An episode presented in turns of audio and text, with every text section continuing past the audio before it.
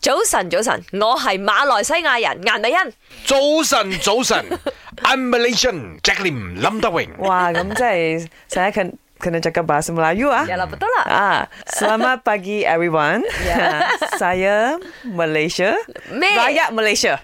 Emily pun. Orang Malaysia tu tak? rakyat lah. Rakyat tu Saya tak? lah. Orang tu得嘅。 Saya rakyat 一 Malaysia. 個公民一個 Emily 人啊嘛 Poon。Yeah. OK，我哋點解今日咁樣 on 咩？係因為就想問下大家嗱，講真真新政府就嚟誕生噶啦，咁啊大家有啲咩期許咧？即係話誒，對於馬來西亞嚟講，你覺得有有咩咩期望可啦以做得更好啊正所謂愛之深就責之切，我哋明嘅。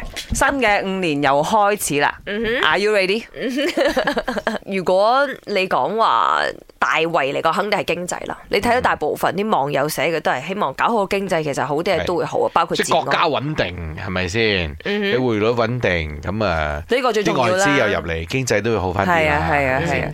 雖然好多嘢都誒、呃之前緩慢咗好多嘅，因為疫情嘅關係，但係你睇到其他國家都 pick up 緊啦。啱。咁所以馬來西亞都唔會執輸嘅喺經濟呢一方面嚇。咁我自己本身就覺得話，咦係喺環保工作咁，如果真係可以誒、呃做得更好、做得更多、做得更快嘅話呢，咁對於成個地球嚟講都係好。 OK，咁啊，每個人有自己睇法啦。Mm-hmm. 我其實自己我咁樣諗一諗啦，因為我啱喺 Mulu National Park 翻嚟啊。嗯我覺得馬來西亞觀光業係需要再提升嘅。嗯點解呢？已經做得好好啦，不過可以更加好，因為馬來西亞真係有好多旅遊景點呢係未被推廣，同埋都未執領佢咯。即係你 compare to 好似 Mulu National Park 啦，嗯係馬來西亞其中一個最著名嘅世界文化遺產嚟㗎嘛。嗯但係佢冇推廣㗎喎，嗯你飛過去個機場細細地啊。嘥咗啊！啊。喺嗰度咁多熱帶雨林裏邊咯，嗰嗯個地方好適合飲茶嘅咧誒，，但係我今次去韓國呢，好 surprise 啊！好多哦韓國人係中意去沙巴沙拉哇嘅，梗係啦係啊，係啊，係啊，係啊。哦好值得推廣㗎。單係啊係韓國，以前其實好多潛水嗰啲外國人都係中意去嗰係度啊，啊咁我哋西馬呢度都要加緊努力啦，要都係加把一樣勁啊啦。係啦，唔知道你有有咩説話想同馬來西亞講？咁誒覺得誒呃邊一方面可以做得更好嘅？我希望马来西亚的公共交通工具可以再方便一些，就是没有车、没有摩托，我们才会想要搭公共交通工具的嘛。但是我们现在住的地方要去到搭公共交通工具的地方，我们需要先把车开到那边去 parking 在那边，然后才可以搭到那个 public transport。